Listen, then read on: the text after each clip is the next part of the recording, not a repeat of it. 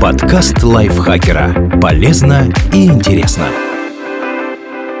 Всем привет! Вы слушаете подкаст лайфхакера. Короткие лекции о продуктивности, мотивации, отношениях, здоровье. В общем, обо всем, что делает вашу жизнь легче и проще. Меня зовут Екатерина Тюрина, и сегодня я расскажу вам о четырех заблуждениях, из-за которых люди напрасно стыдятся развода. Раньше разводов не было, значит тогда умели работать над отношениями. Нередко люди любят кивать на прошлое. Мол, раньше пары жили вместе до самой смерти и не разводились. Не то, что сейчас, но тут есть некоторое лукавство. Это примерно как говорить, вот раньше люди ходили только в обуви из натуральных материалов, а сейчас носят синтетику. Не было синтетики, вот и ходили в натуральном. Разводы в том или ином виде были всегда, но с массой ограничений. Скажем, в XI веке по уставу князя Ярослава о церковных судах легально можно было развестись только из-за нарушений со стороны стороны жены. Например, если она изменяла или знала о покушении на князя, но не донесла. Позднее расторгнуть брак можно было только с разрешения церкви. Причем причины должны быть уважительные. Например, если один из супругов изменил или отошел от православия. А еще брак прекращался, если кто-то из них уходил в церковь. Этой лазейкой пользовалась знать, потому что разводиться просто так им тоже не дозволялось. Иван Грозный, например, провернул это дважды с Анной Колтовской и Анной Васильчиковой Мельниковой. И так продолжалось несколько веков. Разрешений на развод ежегодно церковь выдавала очень мало. И в основном они приходились на знать. Но это не мешало людям расставаться и сходиться с другими партнерами. В 18 веке даже были в ходу так называемые разводные письма. Юридической силы они не имели. Просто с их помощью пытались придать разрыву хоть какую-то официальность. В итоге, по данным переписи 1897 года, на одну тысячу женатых мужчин приходился один разведенный разведенной. В 20 веке отношение к разводам было разным. Процедуру расторжения брака упрощали и ужесточали. Церковь и ее мнение отошли на второй план, но в дело вступило множество других факторов. От банального «что люди скажут» до возможной выволочки на портсобрании, которая помешает карьере. Так что за небольшое количество официальных разводов в ответе вовсе не духовность и скрепы, а сложность процедуры и ее негативные последствия. Развод означает, что пара плохо старалась сохранить семью.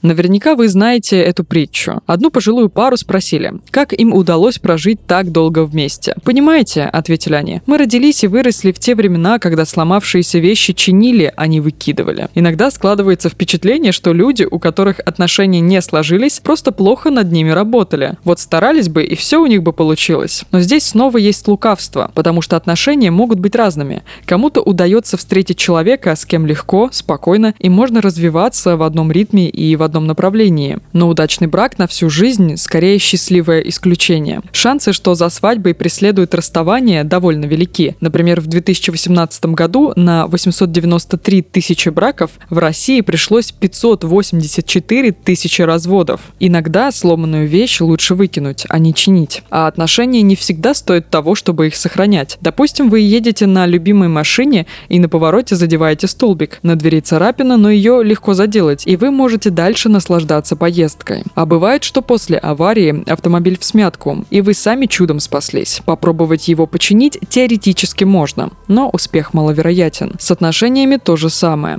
В счастливом браке на некоторых виражах люди могут получить душевные царапины. Это будет почти не больно, и они быстро заживут. Но если человек стал участником невыносимого краш-теста, например, с предательством, насилием или просто чем-то для него неприемлемым, тронется ли этот автомобиль? Не будет ли это напоминать поездку без тормозов и подушки безопасности, когда любая неровность дороги может привести к крушению. Развод – то, что происходит с некачественными людьми. Где-то есть специальные люди, с которыми происходят неприятности. Это их отчисляют из вузов, они теряют работу и разводятся, у них невоспитанные дети. Но вы-то хороший человек, и все делаете правильно, поэтому с вами такого никогда не случится. Так работает вера в справедливый мир. Кажется, что все получают по заслугам. На деле все, конечно, не так. Часто события происходят просто потому, что происходят, а плохие вещи случаются и с хорошими людьми. Развод сам по себе не характеризует человека, он просто свидетельствует, что у него были отношения, которые не сложились. Развод означает, что человек изначально ошибался. Нередко расставание заставляет считать неудачными отношения целиком. Например, пара живет в браке много лет, но в последние годы начинает ругаться и в итоге разводится. В процессе звучат фразы вроде «я потратила на тебя лучшие годы своей жизни». Участники истории могут считать, что еще тогда на старте выбрали не тех партнеров и винить себя за это. Отношения не равны их финалу. Здесь важен не результат, а процесс. Наверняка они не всегда были несчастливыми и многое принесли в вашу жизнь. Они ее часть. Но даже если вы действительно не разглядели партнера как следует через розовые очки и поторопились, это все равно не повод для самобичевания. В конце концов, если ученые тестируют гипотезу и она не срабатывает, они расстраиваются, но потом описывают результат в исследовании, делают выводы и продолжают эксперименты с учетом новых данных. Берите с них пример, и у вас все обязательно сложится. Спасибо Наталье Копыловой за этот текст и спасибо вам, что прослушали этот выпуск. Подписывайтесь на подкаст Лайфхакера на всех платформах. Ставьте ему лайки и звездочки. Еще у нас есть подкаст «Теперь понятно», где мы развеиваем мифы и стереотипы. Подписывайтесь и на него тоже. Заходите к нам в чат в Телеграм, он так и называется – подкасты Лайфхакера. На этом я с вами прощаюсь. Пока. Подкаст Лайфхакера. Полезно и интересно.